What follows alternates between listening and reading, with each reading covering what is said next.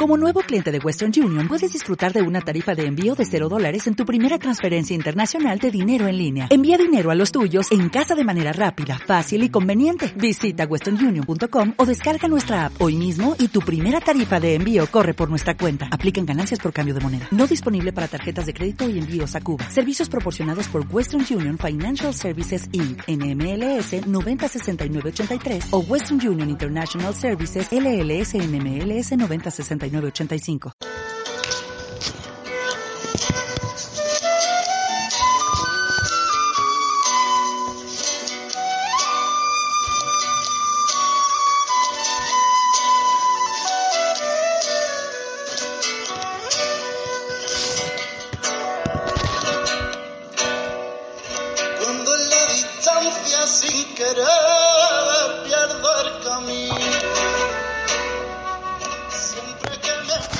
985. bienvenido y bienvenida al programa de Yo soy Bailén Miraflores, un espacio para que veamos qué se cuestiona el distrito desde la participación ciudadana y la convivencia intercultural. Hoy emitimos el programa desde el Centro Ciudadano Antonio Sánchez Gómez, siendo el primer programa tras el parón que tuvimos tras el estado de alarma e intentando con este programa retomar la nueva normalidad.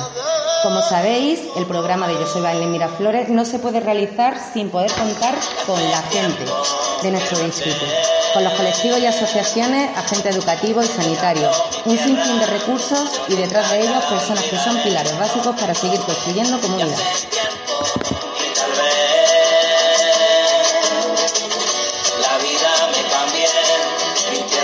Siempre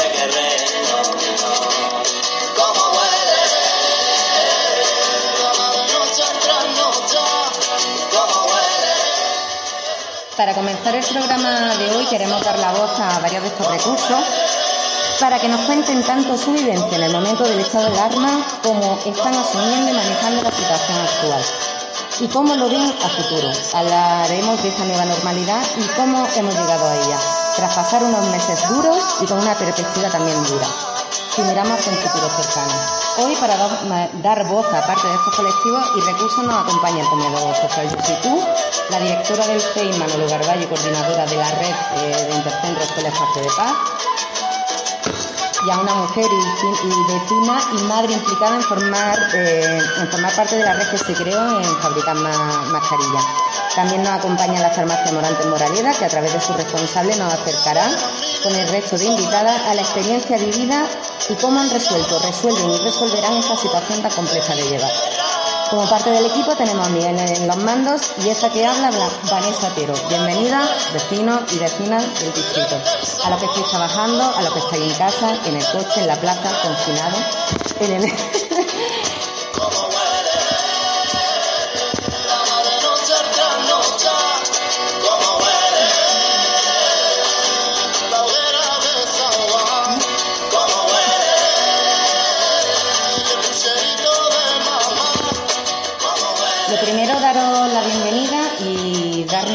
tiempo. Eh, como hemos dicho antes, tenemos en el programa al comedor social Yo soy tú, que nos acompaña Paqui. Hola, hola, ¿qué tal? Encantada de estar con vosotros de nuevo. A su lado tenemos a Sole. Hola, buenas tardes. Del Colegio Manolo Garballo, coordinadora de la red Intercentro Escuela Espacio de Paz. Y gracias a ella nos acompaña también Cristina Savaris. ¿Mm? Que es vecina y tiene su hijo en el colegio Manolo Garballo, ¿no? Aparte de esto, también ha, formado parte de la red que, se ha creado a, nivel de, aquí del distrito, haciendo mascarillas para repartirlas. Para repartirlas. Em, también, bueno, hola Sole, hola Cristina, que ya, ya habéis saludado.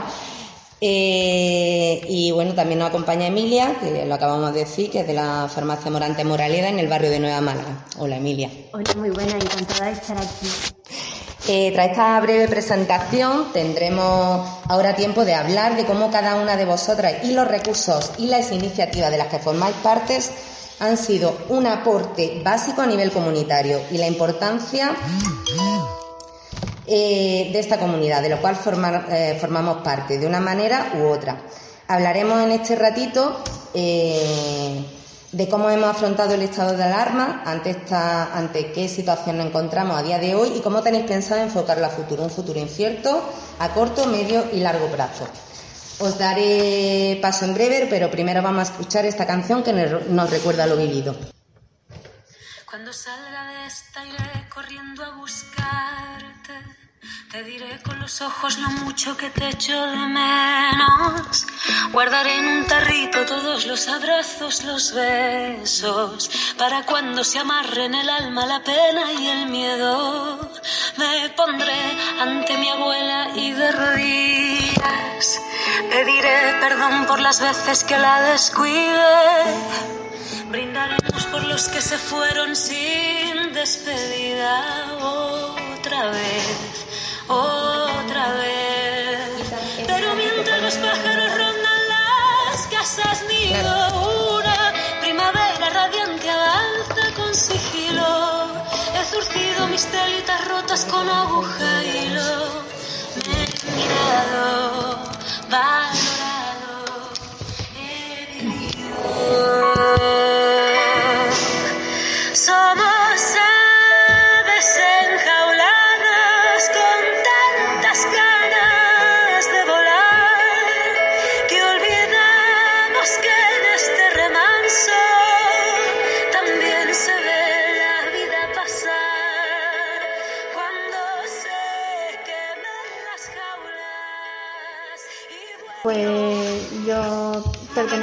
asociación Yo Soy Tú, que es la que gestiona y dirige el comedor social Yo Soy Tú, que está aquí en, la en calle Moreno Nieto, pertenece a Miraflores.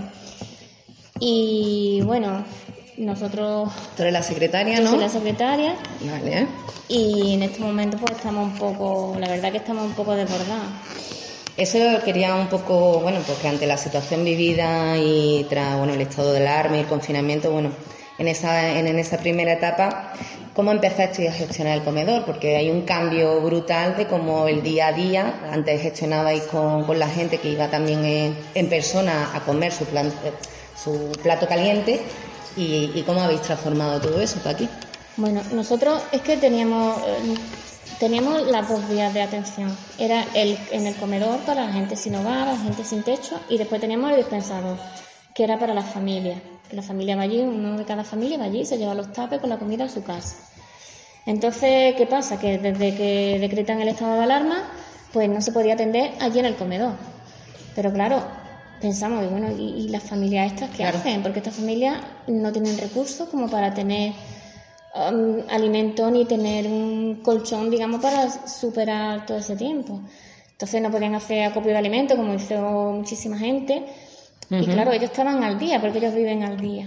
Entonces, desde el primer día que se decreta el estado de alarma, nosotros eh, cambiamos la manera de actuar y seguimos solamente atendiendo, dando reparto de alimentos. Porque en ese momento no podíamos hacer otra cosa y era lo más urgente. Claro, eh, eh, es una de las preguntas que te, que te iba a decir. ¿Qué dificultad había encontrado eso al gestionar el comedor? ¿No? Para llegar a, toda, a toda esa familia, como tú dices, ¿no? De cómo podéis llegar a, su casa a domicilio, empezaste a hacer los turnos de, para, para el reparto. Hombre, durante todo este tiempo es verdad que yo he estado hablando con, con Emilio, ¿no? De, de, ver cómo estabais llevando eso y, y, os ha llegado un momento a superar de, de, las personas que estaban yendo al comedor. Sí, nosotros hicimos un total de seis repartos, un reparto semanal hacíamos repartos semanales. Entonces, en el primero, pues como nosotros tenemos todos los datos, pues lo que hicimos fue llamar a toda la familia y establecer un orden, ¿no? dándole una, una hora a cada grupo para que intentara, a la medida de lo posible, mantener la seguridad para ellos. Entonces, los primeros repartos fueron muy bien, porque mantenían la distancia y respetaban el horario, los turnos. Pero ¿qué pasa? Que pues la voz se fue corriendo. Entonces empezaron a llegar familia de que no estaban registradas con nosotros. Pero claro, eran gente en la misma situación, precaria. Entonces, desde terminamos, empezamos con 200 y pocas familias y terminamos con 900. En Una barbaridad. En el último reparto, eh, ya la cola, eso ya se salió, ya eh, se descontroló. Entonces, vino, estuvo la Policía Nacional con nosotros. Nos dio la bronca, porque como se nos había ocurrido. Pero es que no había otra, es que la gente mm, no tenía, no tenía para comer. Entonces, claro, dimos todo lo que teníamos. Banco Sol se, se volcó porque los primeros 15 días fuimos los únicos que estuvimos repartiendo. ¿En Málaga? En Málaga. Es, La- que, es que, es que es los primeros días fueron caóticos, porque es una cosa que le pilló a todo el mundo Mm. que no sabían lo que iban a hacer. Entonces, Banco Sol dice, mira, nosotros tenemos esto, vosotros lo podéis, venga, pues nosotros lo repartimos. Entonces, empezamos a hacer lotes de alimentos, productos que las familias iban y se lo llevaban. En el último, pues, ya te digo, que, que allí la gente, el efecto llamada, Claro. pues, y al final la policía tuvo que intervenir y mira, que ya no hay más, que ya os tenéis que marchar, que ya no hay más. La, la- la gente, ¿cómo respondía ante, ante eso? Eh, es decir, no hay, no hay más. Entonces, Pues te lo puedo imaginar, porque gente que llevaba allí horas en una cola y, y que ve que está llegando y, y ahora llega y no es que no quedaba nada, es que los almacenes se quedaron vacíos. Una, un- una cosa, Paqui, eh, ¿habéis notado, bueno, el, el hecho de poder trabajar en red o habéis notado e- ese apoyo en red eh, a través de la gestión del, del comedor Yo Soy Tú? Es que o... fue fundamental. Vale. Porque yo, por ejemplo, soy persona de riesgo y yo no estaba allí. Entonces yo en la casa, pues llevaba, digamos, la coordinación un poco, ¿no? Emilio, bueno, Emilio sí es de riesgo, pero él estaba allí. Entonces se pesar, con- ¿no? se, confinaron, hubo siete, ocho voluntarios, allí prácticamente confinados, que ni salían, o sea, no, no entraba nadie ajeno, ni entonces ellos fueron los que lo organizaron todo. Ellos organizaron que se repartieron 72.000 kilos de alimentos. Es una barbaridad. Y ellos fueron los que lo, lo gestionaban, lo descargaban, lo cargaban, lo preparaban. Y ellos tuvieron ese tiempo allí. Pero bueno, es una a, a vosotros de vuestra propia red, ¿no? Pero a nivel de, de- a nivel de distrito, de la Junta Municipal, de, de los recursos y por parte de los vecinos, ¿habéis sentido ese apoyo? ¿Ha habido una respuesta en positivo para, para la gestión de- del comedor y llegar a todo el mundo? La verdad que sí. Los distritos, bueno, la- es que los asuntos sociales le pasó lo que a todo el mundo, se vieron desbordados, porque fue una ola muy grande que, que pilló a todo el mundo. Entonces ellos también estaban desbordados. Después los vecinos, bueno, como la, la- nos, nos ayudaron muchísimo porque nos trajeron mascarillas que no teníamos. nos, Cristina nos, Sí. nos contará un poquito de Sí, cómo... y la verdad es que la gente y el barrio se volcó, nos llevaban Qué alimentos, nos llevaban mascarillas, dentro de lo que podían, porque tampoco si estaba todo el mundo confinado, Claro. pero hubo muchas empresas también que nos donaron y, y le- gracias a eso pudimos... Es verdad que, que después lo hablaremos más para adelante, pero por ejemplo, recuerdo yo que a través del Facebook de vuestra página la información era constante y clara de los turnos de, de comida, de los kilos que estabais dando, de, de también de una campaña a nivel de recogida de alimentos porque hacía falta a nivel económico y tanto de comida material vamos a poner como a nivel económico para que pudierais comprar. Es una situación bastante La verdad que nosotros complicada. siempre que hemos pedido ayuda, siempre, siempre nos han respondido. Y sobre todo el barrio. El distrito también, porque también nos ayudan, en- siempre que pedimos ayuda, también nos ayudan en todo lo que pueden. Pero claro, tenemos que entender que es una situación extrema, que todo el mundo está apurado. Entonces, no pueden estar ayudándonos tan como quisieran, porque hay mucha gente que se ha quedado ahí en, en una situación muy delicada, autónomo, de to- entonces claro, ellos tienen un límite, dice yo no puedo ayudar más, porque yo es que, eh, eh, como estamos con esta incertidumbre, no sabemos si el mes que viene yo voy a estar parado también, o yo me va a hacer falta, entonces Claro. también hay un poquito ahora de... Claro, eso un poco más. eh, eh, En el momento actual, el otro día, cuando contacté yo con Emilio, me estuvo comentando que estabais ya dando a 1.400 personas alimentos, y no solo de aquí del distrito, aparte de la ciudad de Málaga y fuera de la ciudad de Málaga.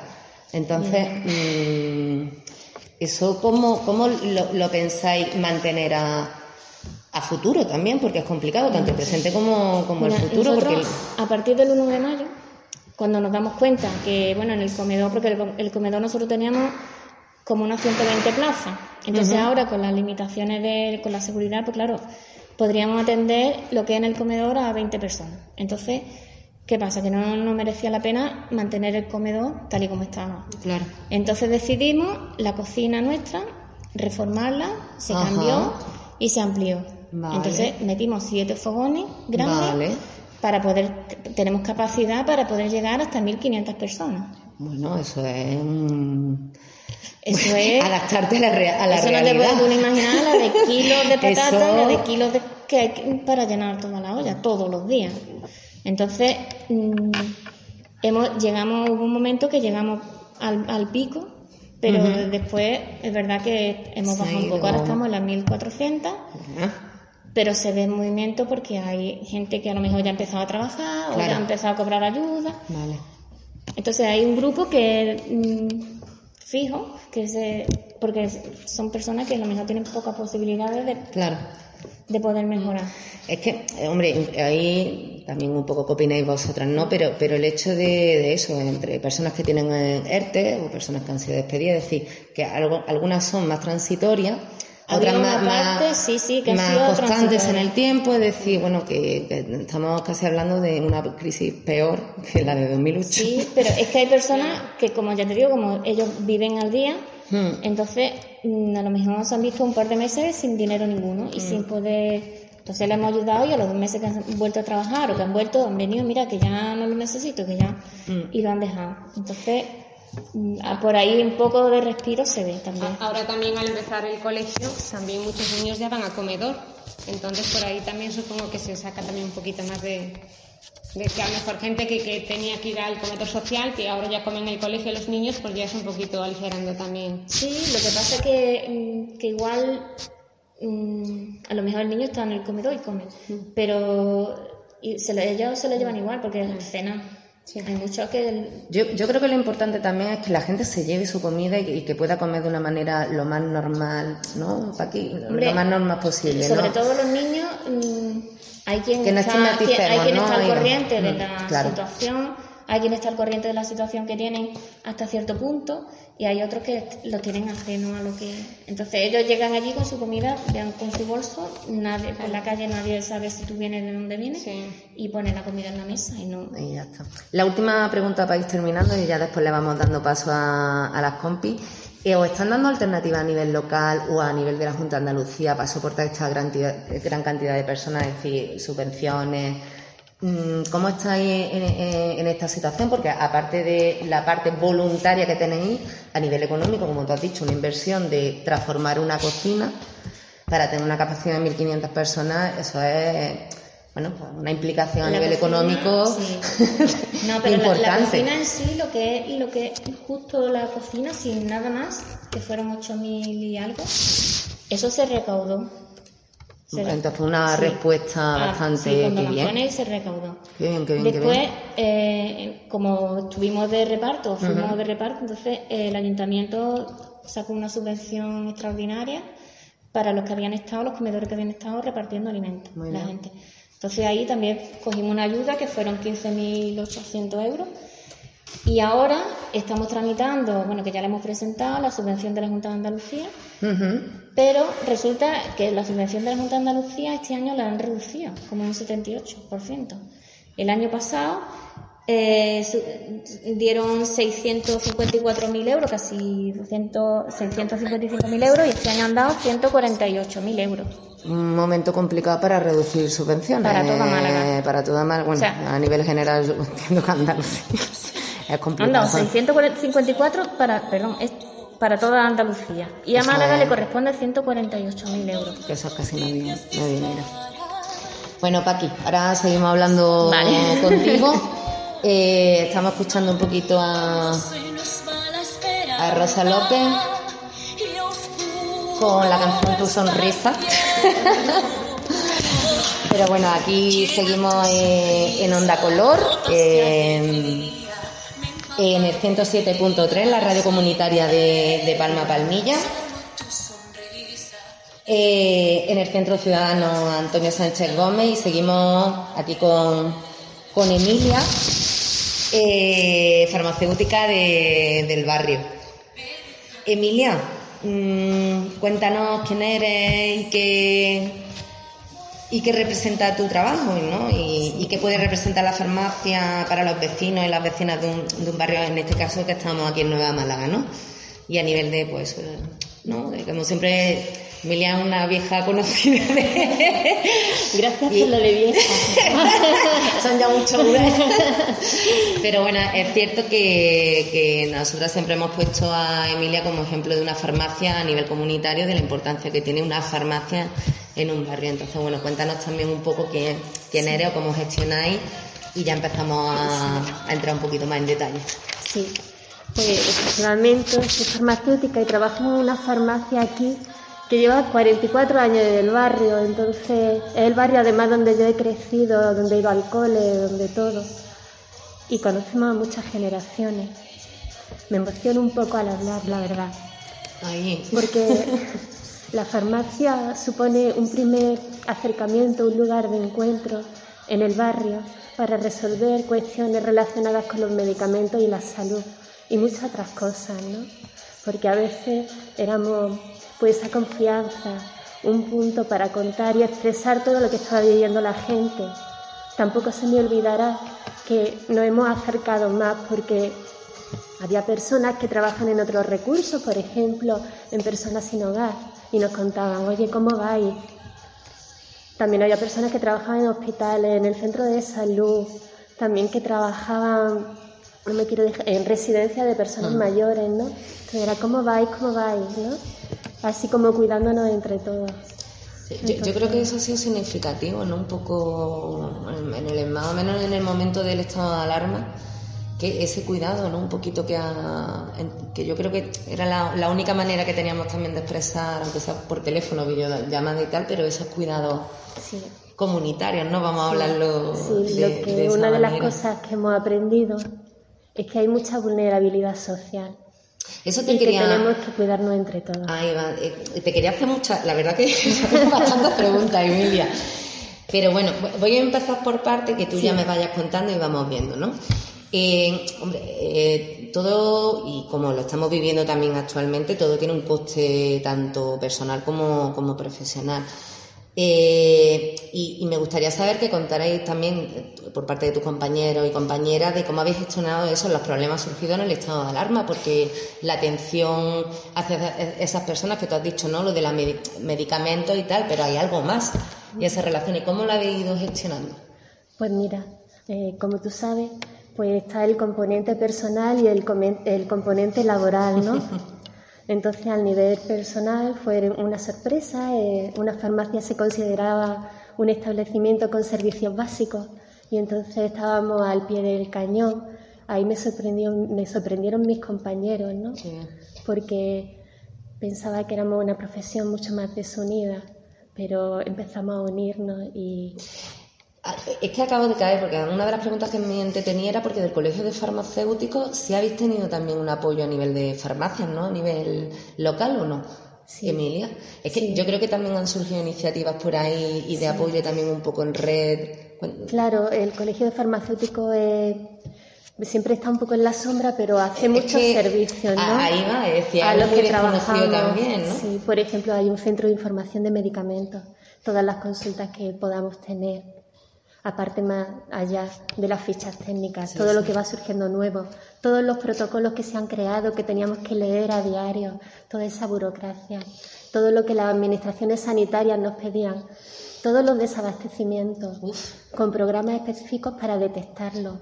Pues todo eso ha sido coordinado entre la administración sanitaria, el colegio, muchos canales, los compañeros mandándonos noticias, habéis visto esa y... claro, que era lo que estabas diciendo tú, ¿no? Que te, ha sorprendido eso, que parece una profesión más desunida, pero sí ha habido una unión fuerte. Sí, en los momentos peores la unión hace la fuerza, que es la única manera, sí. Entonces, a nivel personal, pues nos costaba un poco de trabajo porque tenía que dejar a mi hija que es pequeña también con más apoyo que estamos viendo que es necesario, con mi madre mayor, y yo entendía que podíamos estar en un riesgo porque no teníamos protección al principio. Pensaba que podía contagiarla y también a mi madre, entonces me sentía muy vulnerable. Luego, al nivel laboral, pues hacíamos lo que podíamos. Fuimos a última hora a comprar un metacrilato a un centro comercial ya, ya cerraron. Se me olvidaron comprar los ganchos para sujetarlo. Y ahí estuvo un vecino que me trajo Unas fichas de empalme y un destornillador. Y un sábado por la noche lo, lo montamos para poder estar el lunes un poco más Ah, protegido. joder. Es, es duro, ¿no? Recordarlo Sí, también sí. un poco. Sí, es duro y bonito. Es también. bonito eso, pero, pero bueno, ahí No, cómo no se se ven las reacciones que tenemos al final, Sí, cómo contamos lo uno con lo otro en, en ese en ese aspecto. Otra pregunta un poco a nivel de vosotros como farmacia tenéis muy cerca también el centro de salud de Nueva Málaga. A- Antes ha hecho referencia tanto al colegio de, de farmacéuticos como la propia administración en salud. Pero ¿cómo ha sido esa relación? ¿no? Eh, ¿Ha habido una coordinación entre el centro de salud para atender a esas personas que estamos hablando también, que podemos hablar más de dependientes o personas mayores con un perfil, con un perfil más concreto? ¿Cómo habéis gestionado? ¿Ha, ha habido una buena comunicación ahí en ese aspecto? Pues eh, era un contexto de desborde en todos los aspectos. Nosotros desbordados y ellos más. Más todavía. Claro, pero siempre tenemos muy buena relación, tenemos un centro de salud estupendo con muy buenos profesionales. Entonces nosotros estábamos pensando, tenemos que decirles que cuenten con nosotros. Y ellos tenían ganas de decir, oye, que, que nos coordinemos, ¿no? Entonces, bueno, tengo anécdotas que voy, quiero contar, Cuenta. porque Cuenta, tampoco cuenta, se me Emilia. olvidará. Cuenta. La trabajadora social, ¿no? Vino porque había personas que no podían pagarse los medicamentos en problemas de salud muy graves. Y nos conocemos por esta red que estamos creando. Y entonces me dijo, oye Emilia, que lo he intentado por todos los cauces. No encuentro un canal para que estas personas Qué duro, ¿eh? tengan acceso, puedan comprarse sus medicamentos y tienen problemas de salud graves. Dice, ¿qué te parece si yo se los pago? Digo, mira, digo, mira, lo vamos a pagar entre las dos. Porque para que lo pagues tú, lo compartimos. No, no me dejó, no me dejó, ¿no? Entonces esto es algo secreto que estoy desvelando hoy aquí. Pero que, para que veas. Eh, Sí, luego me consta el trabajo de enfermería a pie de me calle. quedo sin palabras, Emilia. eh, haciendo seguimiento de casos, no el rastreo que llaman. Todo eso ha producido que otra atención de un poco desatendido, ¿no? Esto está generando muchos problemas que hay que mejorar. No, to- totalmente. Hoy, hoy estamos cortas ya de tiempo, pero, bueno. Eh, quería preguntarte también eh, un poco relacionado con el centro de salud y también cómo te llega a ti las personas que, que llegan a la farmacia. Si tú crees que han cambiado esas relaciones entre médico, paciente y vosotros también, ¿no? A ver, yo sé que la farmacia es siempre un espacio donde el ciudadano o la ciudadana, ¿no? Aunque no vaya al médico, es como si fuerais vuestros médicos. Bueno, cada uno tiene su misión, ¿no? Pero Claro, a ver, que siempre nos dicen que no, que hay que ir al médico, pero bueno, la confianza que siempre se tiene con, con el farmacéutico, con la farmacéutica, de, que te conoce, ¿no? ¿Tú crees que ha cambiado ese tipo de relaciones, eso, en, la- en los tres, vamos a poner como los tres círculos, ¿no? sí, ¿Tú crees que ha sí, cambiado? sí, ha cambiado, ha cambiado, porque hay con el desbordamiento hay falta de comunicación. Entonces se está acudiendo a la teleasistencia, a todo por teléfono. Eso va retrasando el momento de atención y entonces está habiendo muchos problemas para comunicarse. Los médicos hacen todo lo que pueden por programarse y poder llamar y atenderte, pero aún así hay mucho problema. Entonces me gustaría que pudiéramos volver a retomar otro La, tipo, la parte presencial, ¿no? pero parece que estamos en tiempos que todavía no va a ser posible. No, queda todavía, y aparte de, de la falta de a nivel sanitario, ¿no? de profesionales sanitarios que tanto los centros de salud Eso de es, atención es, primaria. porque es que lo que esto también hemos aprendido es que lo que hay que cuidar son los servicios públicos. Mm. Entonces la sanidad, tanto la educación como todos los demás, son esenciales. No podemos recortar en eso, y menos en personal, que son los que sacan las cosas a flote. Totalmente, Emilia. Bueno, para ahora seguimos también, pero bueno.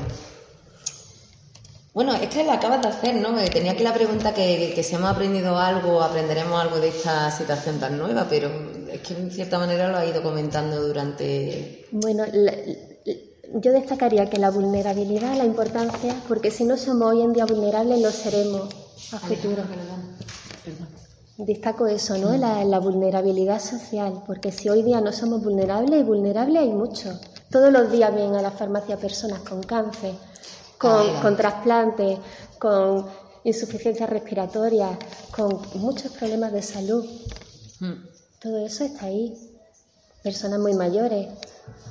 Entonces, bueno, hemos tenido que hacer atención a domicilio, ¿no? Después de cerrar nuestra hora de cierre.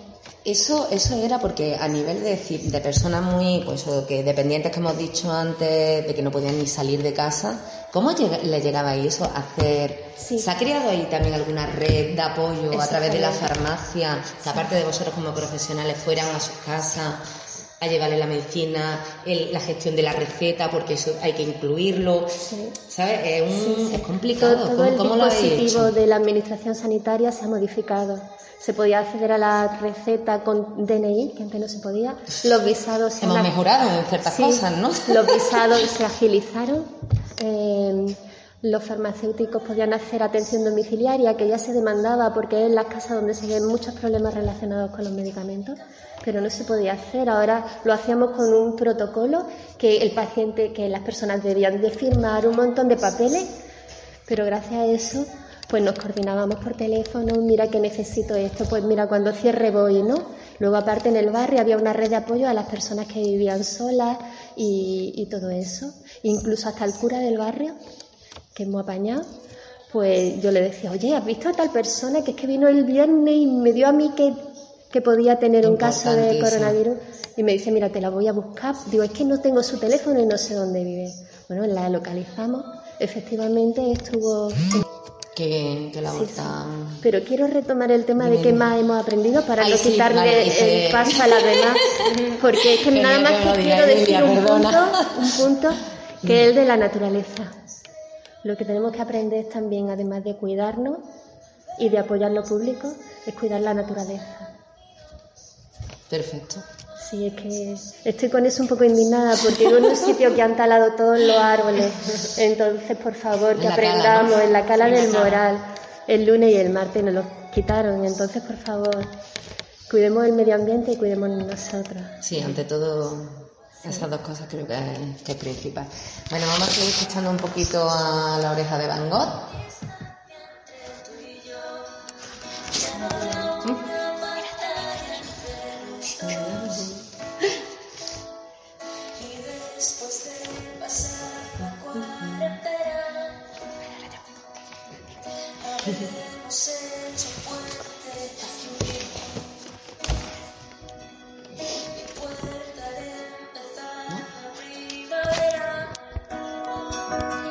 Y la tuya que el verano me traerá. Volveremos a juntarnos, volveremos a brindar. Un café queda pendiente en nuestro bar. Bueno, eh, seguimos aquí en, en Onda Color, eh, en el 107.3, la radio comunitaria de Palma Palmilla, en el Centro Ciudadano Antonio Sánchez Gómez. Damos paso a, a Cristina, que, que nos contará cómo ella y un grupo de mujeres, y bueno, supongo que también de hombres, ¿o no? Creo que no había hombres. Vale, digo yo, Pero bueno, digo yo que primero voy a decir mujeres, que es lo más tal. Pero bueno, sí. verlas perfectamente. Eh, Exacto, pero hoy también no es lo normal, pero bueno. bueno, porque se pusieron a hacer mascarillas en pleno estado de alarma para que le llegara a todas las personas, recursos. Bueno, Cristina, mm, cuéntanos cómo surgió un poco eh, esta iniciativa ciudadana, ¿no? Por donde... Bueno, esto, esto surgió, bueno, primero por un mensaje de WhatsApp, pues siempre, como el tema de, llevamos unos pocos días de confinamiento, pero siempre hemos tenido relación con el colegio, entonces, a través de, de un grupo del cole, pues la directora mm, eh, habló- Aquí presente, Sí, que la tenemos también ya, de paso. Llegó y decía que nos comentó que se estaba creando una iniciativa, que necesitaban costureras para coser mascarillas y, y claro, lo vi y yo digo, yo no soy costurera, pero tengo una máquina, tan mal no se me puede dar. y entonces, pues enseguida ya me llamó y ya fue todo, pues fue todo muy, muy natural. De repente mm, se creó un grupito de, de- de unas poquitas, luego al final había más gente que de las que estamos en el grupo, pero bueno, creamos el, el, digamos, el cuartel general, por decirlo de alguna manera, fue un, un taller de costura ahí en, en, en calle Sondaleja, En calle se llama el Sondaleja. atelier. Entonces María Luisa, Ma- María Luisa, digamos, ahí teníamos el centro de operaciones, ahí Vale. se cortaban las telas, se repartían los materiales. Como había restricciones a la hora de salir a la calle, que tampoco podíamos salir así con tanta facilidad, entonces eh, Carmen, una de las chicas, que es además hermana de, de Sole, era la que se encargaba de hacer los repartos.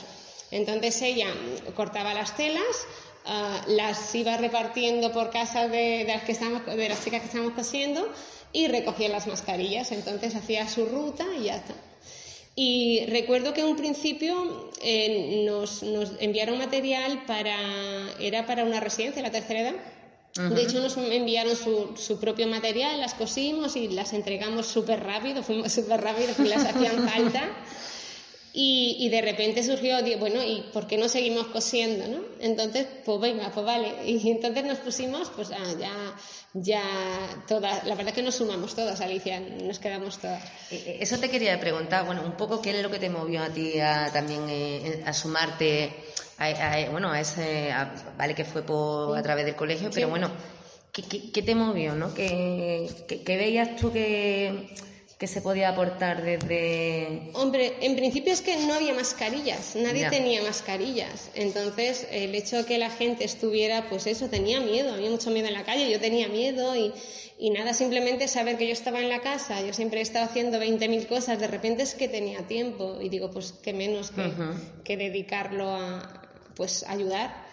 Y, y también la verdad, también era un poquito, pues eso, mi tiempo y, sentirte me dio vida. Todo el tiempo que estaba cosiendo a mí me dio mucha vida Que- porque tenía todo más organizado, me hacía un hueco, pues me ponía a coser y tal. Entonces no, ten- no tenía esos tiempos muertos que, que no es tan fácil gestionar cuando no, No, estás acostumbrado.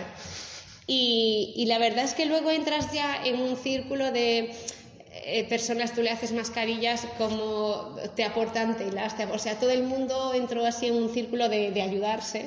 Y la verdad que es bonito, te, te contagia y, y eso, y la gente te lo agradece y, y en fin, y te sientes muy bien, la verdad. eh, el hecho de que, que estés aquí un poco contándonos esa iniciativa es da- dar esa importancia ¿no? de, de ese movimiento ciudadano, de un grupo de, de mujeres en este caso, que ve necesario poner en marcha algo, viendo una necesidad que no se está cubriendo por ningún lado, es que creo que es, que Claro. es muy importante, ¿no? Y, y bueno, y también sentirte útil a, a nivel, a, a nivel social y, y de, la, de la comunidad. Eh, una cosa que te diría, pues ¿cuántas personas os sumasteis? Porque ha sido todo progresivo en estos meses, ¿no? Se ha ido sumando la gente poco a poco. Bueno, en realidad... ¿Os ha quedado más en, un grupo más reducido al final? ¿Cómo, cómo lo Sí, bueno, eso estuvimos cosiendo un mes y medio, dos meses. Luego ya cuando empezó a haber abastecimiento ya en las farmacias y tal, ya también a veces las informaciones, que si las de tela no protegen, que si no sé qué, a veces la verdad que era un poco contradictorio todo. Dice, estoy cosiendo y él me está diciendo que no sirve, pero es que si no hay otra cosa. Claro. Y entonces realmente había, había muchos colectivos que nos pedían porque es que no tenían. Y eso, si me pedían a mí, yo lo comentaba en el grupo, pues todo lo que se fabricaba Claro. era para el, para el colectivo que me, que me había pedido a mí, y luego a- a- a- si le pedían a otro. Íbamos así un poquillo, no íbamos, intentamos discriminar, un- bueno, no discriminar, pero por ejemplo favorecer, Ah, bueno, si por ejemplo nos pedían, yo que sé, un colectivo de limpiadoras y de repente un comedor social, intentábamos pensar, vamos al comedor social, porque Mm. en mayor, o sea, tienen, tendrían más dificultad a la hora de adquirirlas, porque al principio también, cuando ya se empezaron a, empezaron a vender, es que eran muy caras. Es que al principio venían con unos precios que es que mucha gente no podría acceder a ellas. Y la verdad que después, cuando empezó ya a haber, a estar, a haber abastecimiento y tal, pues ya poquito a poco hemos ido dejando de fabricar. Bueno, pues, de todas maneras habéis tenido en ese, en, Sí, en ese tiempo. Porque el material, ¿cómo lo...? Le habéis dicho que tenía el centro de operaciones en Sí. calle Sandaleza en...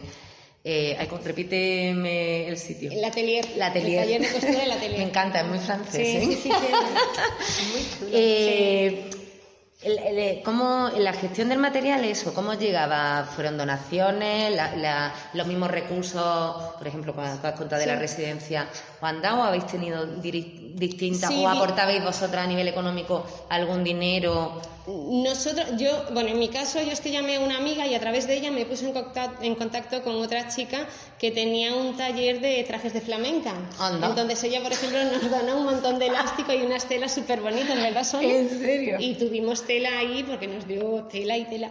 Pero es verdad que luego eh, eh, gente que tú le, que te pedía una, te pedían dos mascarillas, se las hacías y no sabían cómo agradecerte, entonces te traían el, telas, te traían elásticos, o sea, al final ha sido mm, material, no hemos tenido que comprar, desde luego. Sí, por eso la verdad ha habido mucha gente que, que se ha volcado y, y muy bien, la verdad que ha sido, ha sido una labor muy bonita. Ay, enhorabuena. La verdad es que no- no puedo decirte otra cosa. Eh, ya también como madre quería preguntarte, pues, la situación tan caótica del cierre de colegios, ¿no? Aparte tú de ayudar con, con esta iniciativa, pero bueno, también más a nivel personal, como madre, una familia, ¿cómo habéis estado gestionando eso mm, a nivel familiar, el, tema con el colegio, ¿no? De, de ese cierre, aunque tenemos aquí a Sole, que también nos va a con- Sí. contar su perspectiva ante esa situación, pero que también cómo la habéis vivido, porque eso tiene una repercusión bastante fuerte Claro. en los hijos y en, y los, y en los adultos, padres, madres. Es que además no fue solo el colegio, es que de repente hubo día- Emilia también puede opinar, ¿eh? A ver, aquí podemos opinar todos. No fue solo el tema, eh, decir, el colegio, es que todas las actividades, todas las terapias, todas las cosas, de repente, nada, no se podía salir, se acabó todo. Con el colegio es verdad que siempre ha habido mucha fluidez, hemos trabajado, los niños han trabajado online. Eh, mi niño mayor está en el instituto y también ha trabajado. Es verdad que al principio era un poco caótico porque entre que no se organizaban, era todo nuevo para todos. Los profesores tardaron en organizarse, cómo enviar tareas. Pero bueno, al final nos centramos y, y la verdad que eh, era lo que había. Había que adaptarse y sí, muchos juegos de mesa, muchas cosas. muchas familia. Sí, sí, es verdad, es verdad. A ver, que, que de, de- de todo el mal rato, pues siempre hay cosas buenas. Siempre hay cosas buenas. Total, la, la verdad que bueno. ¿Y, y tú cómo, eh, no sé, tú crees que hay algún coste y beneficio, ¿no? Un, un poco mm, como mujer y como madre toda esta situación y Hombre, cambia un poco la perspectiva. Es que vivimos como que lo tenemos todo ahí, todo seguro, y ahora vives, yo en- más o menos vivo tranquila, pero sé que en cualquier momento puede cambiar algo. Entonces, mm, no sé, cambia la manera de, de percibir, de decir, bueno, pues hoy estoy aquí, ya mañana. relativizamos también Sí, las malas cosas, ¿no? relativizamos y, y valoramos otras Vale. muchas que no valorábamos. Eso yo creo que es una de las aprendizajes, ¿no? El cómo podemos llegar, ¿no? lo que no valorábamos, lo que Sí, es que damos, damos por Pues sentado que sí. las cosas las vamos a tener siempre ahí Y no. y no. no. Ha sido, yo creo que a nivel Esto ha sido mundial y un buen zasca, ha sido un buen zasca que se dice sí, ahora, sí, ¿no? sí, Sí. Bueno, Cristina, ahora, ahora seguimos. Vamos a dar, bueno, llevamos todo el rato aquí en Onda Color en la red comunitaria de Palma Palmilla y hemos escuchado las voces de nuestras compañeras que nos han acercado a diferentes acciones que han cubierto la necesidad de personas que se han encontrado y se encuentran en situaciones muy difíciles. Hemos hablado con el comedor social, la labor comunitaria de las farmacias, los movimientos ciudadanos que han surgido y surgirán. Y por ir cerrando, ahora hablaremos con Sole, eh, que podemos decir que representa a la comunidad educativa también conjuntamente con, con Cristina, lógicamente. Bueno, y también los que tienen hijos. eh, a ver, ¿tú, tú también o no? Eh, Bueno, Pali? mi- mis hijos son más mayores. Más mayores, pero sí, bueno, han pasado. han pasado, pues ya está. Menos yo que soy tonterilla, pues. Yo he tenido que lidiar con mi hija en la casa que se le tirado los pelos y le cómo tirar los pelos. Ay, complicado. Bueno, pues ahí entrando un poco en, en esas cuestiones educativas. Bueno, Sole, ¿qué supuso el cierre de los centros educativos? Bueno, yo- en este caso, bueno, o sea, hablamos del tuyo, pero sé que tiene una perspectiva más a nivel global de, de todo esto. Yo en como primer directora. lugar te voy a incluir a ti, a la comunidad educativa. Eh, Yo, yo recurriré siempre a la frase de que hace falta una tribu para educar a un niño y yo creo que todos formamos parte de la tribu. Eh, el cierre de los colegios, pues efectivamente en un primer momento fue, eh, bueno, pues eh, yo no lo llamaría un caos, porque, bueno, desde nuestra perspectiva estaba todo perfectamente organizado.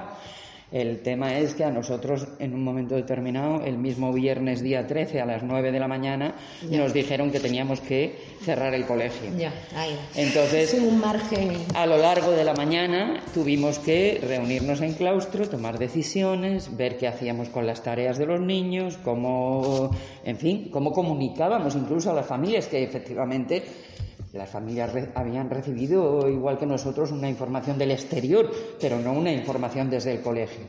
Entonces, a lo largo de esa mañana hubo que organizarlo todo y bueno, mandamos a los niños a casa con tareas, con, con recomendaciones, pensando que estábamos tomando unas medidas para 15 días. Mm, sí. ¿Vale? Esto, esto luego se nos ha olvidado. Sí. Esto luego se nos ha olvidado, pero, pero- nosotros pero- mandábamos a los niños para 15 días. Era un poco adelantar las vacaciones de Semana Santa, Sí, que estaban ahí casi que a la puerta de, de- a la vuelta de la esquina. ¿Qué ocurre? Pues que luego, eh, bueno, pues luego la cosa empezó a prolongarse eh, para nosotros y para todos. Y entonces ahí sí se vivió una situación muy compleja porque lejos de pensar que el colegio es el sitio donde enseñamos matemáticas y lengua, Mm. eh, nosotros por lo menos lo vivimos como con un sentimiento de comunidad. Entonces a a mí antes se me, bueno, es que me emociono, me sigo emocionando, ¿vale? Porque los prim- esos primeros 15 días y, y la siguiente semana eh, fueron terribles a la hora de gestionar que efectivamente, pues bueno, había familias, había niños que estaban en una situación totalmente normal, simplemente, pues bueno, estaban en casa, todavía no había saturación de estar en casa y nos reclamaban más tareas, porque bueno, porque, porque iban a perder el curso, ¿no? Pero al mismo tiempo teníamos montones de familias que eh, ya no estaban trabajando, que ya no tenían ingresos, que efectivamente familias que tienen trabajos del día a día y entonces si hoy no trabajo, hoy no cobro y si hoy no cobro, no compro comida. Eh, que había familias que, que ya estaban eh, haciendo de alguna manera también red para ayudarse entre ellos, pero que sabían que en el momento en que aquello se prolongara un poquito más, a ver, yo te presto, pero, pero te presto lo que tengo, que es muy poco. Entonces, pasado mañana ya no, no eres tú, ya somos tú y yo, porque hemos compartido lo poco que teníamos. Y toda esa vivencia con los niños por medio, con personas mayores, con, eh, con mujeres con dificultades, con mujeres maltratadas, encerradas en casa con sus maltratadores, todo eso lo hemos recibido en el colegio. Todo eso lo hemos intentado gestionar de la mejor manera posible. Yo he tenido tutores de aula que han hecho compras en Mercadona y las han mandado a domicilios de sus alumnos. He tenido, bueno, iniciamos el tema de las mascarillas porque no teníamos otra. Hemos hecho lo indecible cuando empezamos a recuperar el tema de la alimentación en el colegio para hacer un poco el milagro de los panes y los peces, porque sabíamos que había familias de seis personas comiendo con dos menús del SIGA de los dos niños en edad escolar. Entonces, eh, yo lo he pasado mal, yo lo he pasado mal cuando, cuando he oído decir que es que, que, que bien los maestros estábamos en casa y ya no teníamos que trabajar. Y, y, y, y paralelamente, paralelamente hemos pasado de una enseñanza presencial en ocasiones tradicional, sí, yo tengo un claustro con una media de edad relativamente alta, con muchísima voluntad, con muchísimas ganas, con muchísima ilusión por hacerlo mejor, pero evidentemente con, con deficiencias a nivel, por ejemplo, tecnológico. Pero mi claustro se pasó toda la Semana Santa eh, trabajando para aprender a montar un blog, a gestionarlo, a alimentarlo, a mantener una relación con la familia. te iba a preguntar un poco también, eso, ¿no? ¿no? La gestión interna y externa, y cómo, cómo ha influido, ¿no? ¿Cómo, cómo habéis puesto las pilas en ese aspecto para, para poder llegar a, a ese alumnado, ¿no? Y, Pues, pues viendo que en un momento determinado los 15 días ya no eran 15 días, entonces había que cambiar de plan, volvimos a recurrir porque yo me siento orgullosísima de, de- de mi comunidad educativa. Eh, la presidenta del AMPA nos, no, entre ella y un contacto de una persona de una empresa montaron el blog eh, de, de ¿Y la casi, aplicación? casi que de hoy para mañana, pero bueno, la aplicación ha sido ya con un poquito de más calma. Esto me acabo de acordar. Lo del, lo del blog fue, lo del blog fue de hoy para mañana, de, qué bien, de- qué bien. de una persona que nos dijo, no os preocupéis, yo me pongo, y que, y que junto con Wendy, eh, pues eso dejó todo para mm, que el colegio tuviera un blog en, en- en una menos de una semana, ¿no?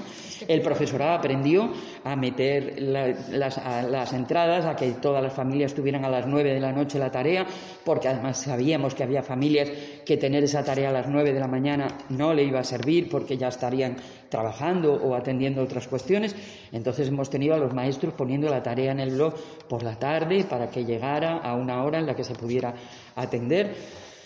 Y, y- y paralelamente eso, paralelamente con todo el, el componente humano, porque sí hemos intentado por todos los medios tener contacto con todas las familias durante el confinamiento. Eso es la, eso es- porque habrá personas o familias que sí se habrán desconectado, por desgracia, ¿no? Pero, Mm. pero ¿cómo lo habéis estado gestionando e- e- esa parte? No se Se tiene no- que ser muy difícil. A ver, eh, si hablamos de desconexión académica, Académica. hemos tenido, eh, como todo Andalucía, mm, nos cuente lo que nos cuente quien Mm. nos lo cuente. Hay un 20% de la población que se ha quedado absolutamente al margen del sistema Totalmente. académico. Si hablamos a nivel humano, humano, no. hemos tenido mm, casos muy, muy, muy contados. Yo creo que de mi cole podríamos contar con los dedos de la mano eh, los casos de personas que se han quedado sin tener ningún contacto con nosotros. Fíjate. Porque es verdad que luego, pues eso, le- la comunicación ha sido cómo estáis, qué necesitáis, cómo lo lleváis. No puedo hacer tarea, no puedo conectar, no tengo móvil, no tengo teléfono, no tengo internet, Pero no tengo. estado acompañando. Pero ¿no? sí hemos estado ahí sí hemos Es estado ahí. Nos que hemos, nos hemos comunicado por correo electrónico, por WhatsApp, por teléfono, incluso a nivel personal. O sea, en un momento determinado eh, tuvimos una, una voz de alarma de que había una familia que podía estar en ese momento viviendo una situación y dos maestras salieron de una de, de otra punta del distrito para ir a ver qué era lo que estaba ocurriendo. O sea, que hemos tenido eh, creo que todo el contacto que se, que se, que se podía tener. Yo, yo creo que aquí tenemos un ejemplo de, ¿no? de calidad humana, de emocionalidad.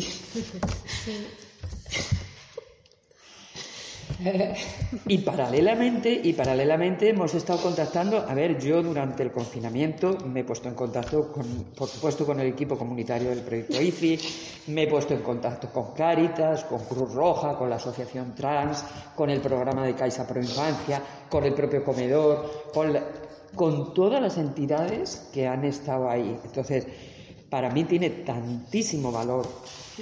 Es más, eh, a mí me hace gracia porque eh, Emilia decía antes, ¿no? Que una de las cosas que hemos aprendido es que tenemos que potenciar lo público.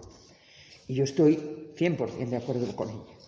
Me parece que es importantísimo que la Administración entienda que, que- que hay que potenciar 100% lo público, tanto a nivel educativo como de salud, como de servicios sociales, eh, de, de bienestar en general. Pero yo voy más allá. Yo creo que, que, eh, esto que hemos aprendido de, de- de compartir lo poco o lo mucho que tengamos, de compartir el tiempo, de compartir una llamada telefónica, de poner en juego nuestra, nuestro factor humano, no debería haberse perdido nunca y no debería perderse ahora. Y creo que es fundamental enseñárselo a nuestros niños. Yo, yo creo que estamos en el momento apropiado para seguir trabajando en ese aspecto. Es verdad, Sole también es, coordinadora de Escuela Espacio de Paz, ¿no? Es verdad que a través del proceso comunitario se, nos hemos apoyado mucho en esa parte educativa, que tenemos muchas cosas ahí puestas, pero hablamos siempre de cultura de paz, ¿no?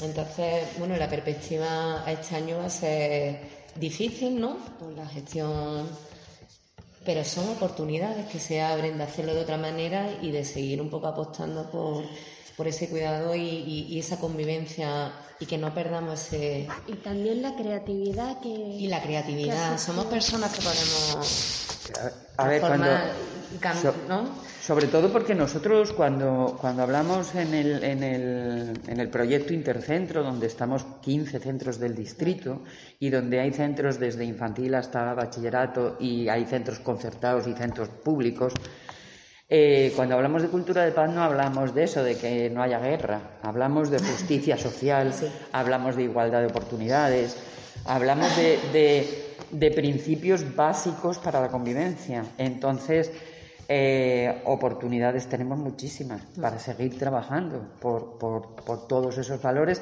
Evidentemente no podremos juntarnos como lo, lo hemos estado haciendo estos años atrás en nuestra feria ahí con el, con el Día del Vecino o, o cuando hemos organizado actividades de juegos o el encuentro de alumnado infantil. Pero sí vamos a estar unidos y una de las iniciativas que, que vamos a poner en, en- en funcionamiento eh, que surge del, del equipo comunitario es precisamente eso, el reconocer esa dependencia que tenemos. eh, dependencia. Interdependencia de todos. Yo además es que siempre digo que es, que es una dependencia, a ver, que empieza por uno mismo, porque yo necesito estar bien para, para cuidarme y poder cuidar a los demás, necesito cuidar al que tengo enfrente, pero también necesito cuidar eh, eso, las normas, los cuando decimos hay que potenciar lo público, claro, y, y- y eso lo tenemos que cuidar también entre todos. Entonces es reconocer que, que yo me tengo que cuidar, que tengo que trabajar mi salud y mi bienestar, el de mi entorno, el de mi familia, el de mis iguales, el de mi barrio y el de las instituciones que de alguna manera también tienen esa última misión de, de- cuidarnos a todos. ¿no? Un poco en relación a eso, ¿no? Eh, y ya aquí un poco ya vamos cerrando el programa. Eso, mm, ¿Crees que, como dice Sole, ¿no? las herramientas comunitarias se han eh, visibilizado realmente? Mm, ¿Hemos sabido utilizarlas? ¿Qué pensáis un poco ¿no? a nivel de comunidad? Porque cada una desde vuestra perspectiva y de vuestros ejemplos y cómo lo habéis vivido, vivido cada una, ¿no? ¿Cómo, cómo lo proyectáis, ¿no? Un, un poco a, a futuro, ¿no? A estos cambios que, que, por ejemplo, está diciendo Sole, ¿no? De, de ese momento de... Ay, es que no me sale la palabra, pero bueno, no sé si me estoy expli- explicando. La, eh, ¿Cómo lo veis entonces esa parte? Hablar libremente. Yo creo que ahí hay también dos, un poco dos, dos aspectos, ¿no? Por un lado, creo que sí- es, es importante seguir haciendo un poco de campaña y de trabajo por reconocer, eh, pues eso, todas las asociaciones, las ONGs, los, la- los colectivos que hay en, nuestro distrito, afortunadamente, pero yo creo que en, en la mayoría de los distritos, de, los- de las ciudades, de los pueblos, hay siempre alguien dispuesto a ayudar y, y- y- y con lo que tenga, ¿no? Pero luego creo que, hay- que tiene que haber un trabajo más a nivel de ciudadano, a nivel personal, que a lo mejor tampoco hay que mm, exteriorizarlo tanto, ni hay que darle. Pero, pero, pero sí tener un poco, poder medir el pulso de, de si realmente eso se siente o no se siente. Esa era Ahí en- es por donde yo iba, que lo has en, dicho en algunas yo cuando yo cuando cuando estaba metida en esa vorágine del confinamiento y que la gente me decía me, aburro y yo decía yo no tengo tiempo no no daba abasto a llamar por teléfono a, a- Mm, esa era una de las preguntas que yo me hacía no o sea realmente mi comunidad educativa sentirá que, que estamos ahí no yo Sí, ni, ni, ni el claustro sino toda la comunidad.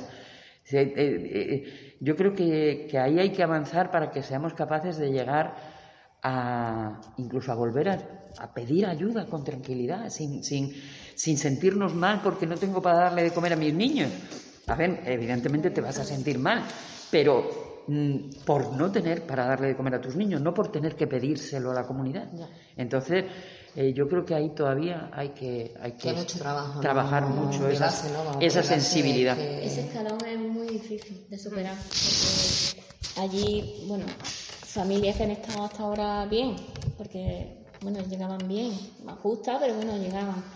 El hecho de, de ir a pedir comida mm, es como lo más bajo. Entonces tienen un sentimiento como que de fracaso, ¿no? Como de Y eso es muy difícil. Allí eso es todos los días, porque son personas que dicen, lo primero es, mira, yo es que nunca he venido a esto, yo es que no... Y entonces van con un sentimiento, eso, como que han fracasado, ¿no? A lo mejor en cierta manera, como... Entonces, mm, es muy difícil de hacerles ver de que no han fracasado, es simplemente que la situación ahora es así y, y tienen que pasar y no es nada malo, ellos van a pedir ayuda, no es malo pedir ayuda. Eso hay que abrirse y hay que quitárselo de la cabeza a cualquier nivel, porque tú a lo mejor estás en tu casa, estás pasando un mal momento y, no, y, dices, bueno, no voy a llamar a fulanita para no preocuparla, para no... No, estamos para ayudarnos.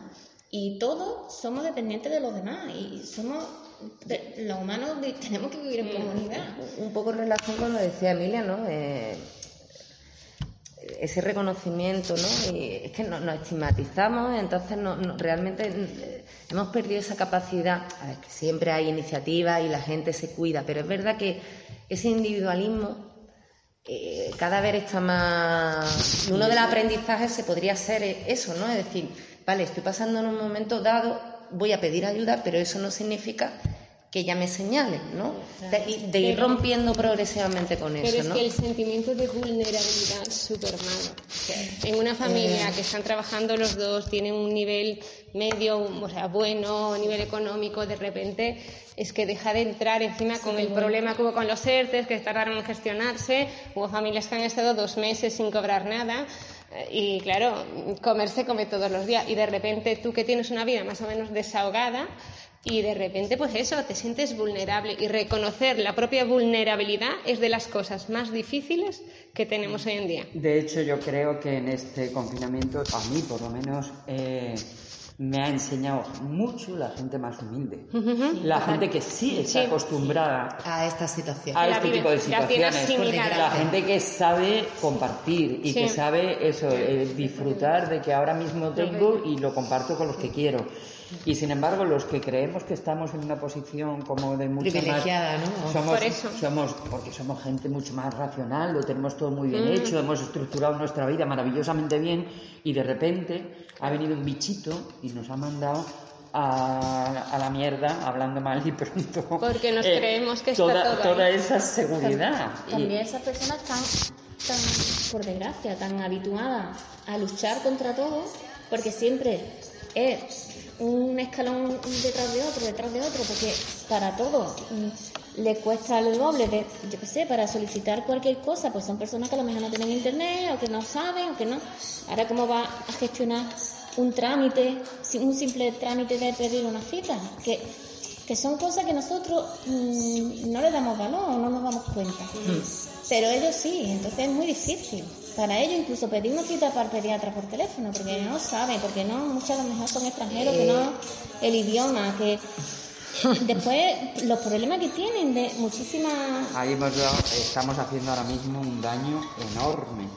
Eh, yo entiendo que es la oportunidad, que el confinamiento nos ha abierto un poco la, situación de que la, digitalización social es imprescindible, pero tampoco podemos pasar si ya era difícil de una forma progresiva, no podemos pasar de un día para otro a un mundo digitalizado y dejarnos, dejarnos atrás a, medio mundo. se van a quedar atrás. Y nos estamos dejando a medio mundo. Porque simplemente con el hecho, por ejemplo, de, pagar con el móvil, bueno, pues habrá gente que no tenga opción a tener una cuenta en un banco, ¿o no? Entonces, esa gente llegará un momento que se van a quedar descolgadas. Y la tecnología Claro. se dice que incluye, pero hay personas que excluyen. No, lo que, lo que, bueno, aquí todos yo creo que estamos al día de cosas porque tratamos diariamente con gente en esa situación. Lo que pasa es que cuanto más sube la administración, la gente, la gente no, no sabe la realidad.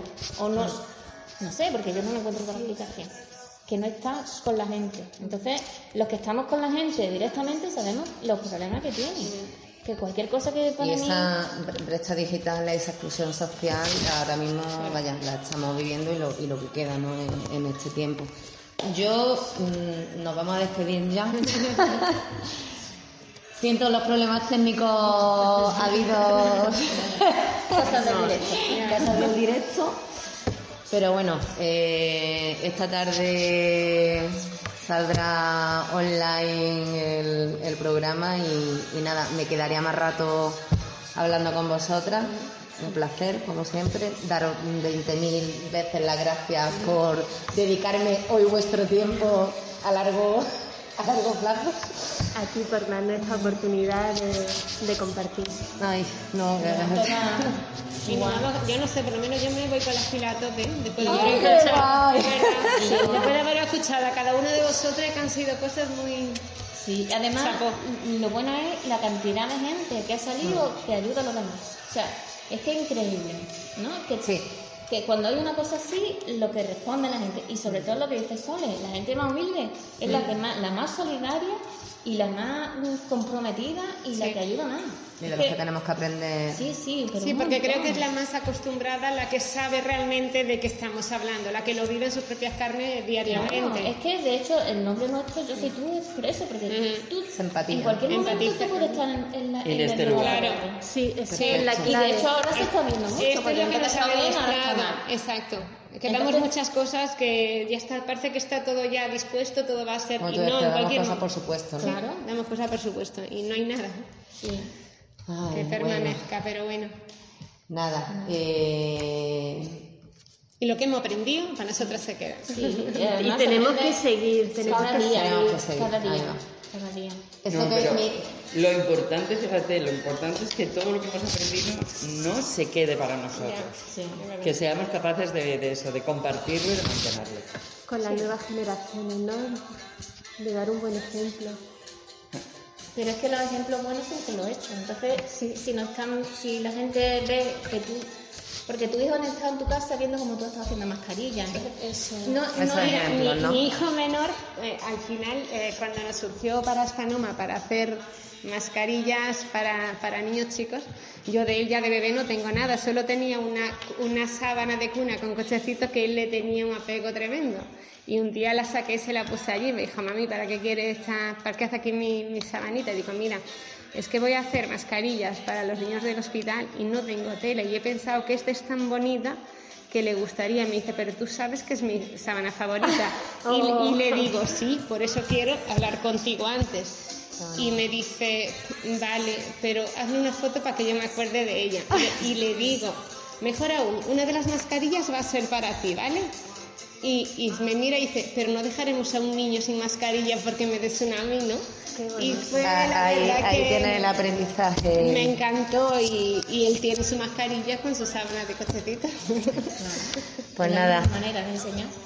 Eh, dejamos que suene un poquito eso que tú me das, de Jarabe de Palo, su última canción, que también creo que Caudones. Solo decir, decir que estamos muy, yo estoy muy orgullosa de mi barrio, sí, en general, de todo el mundo.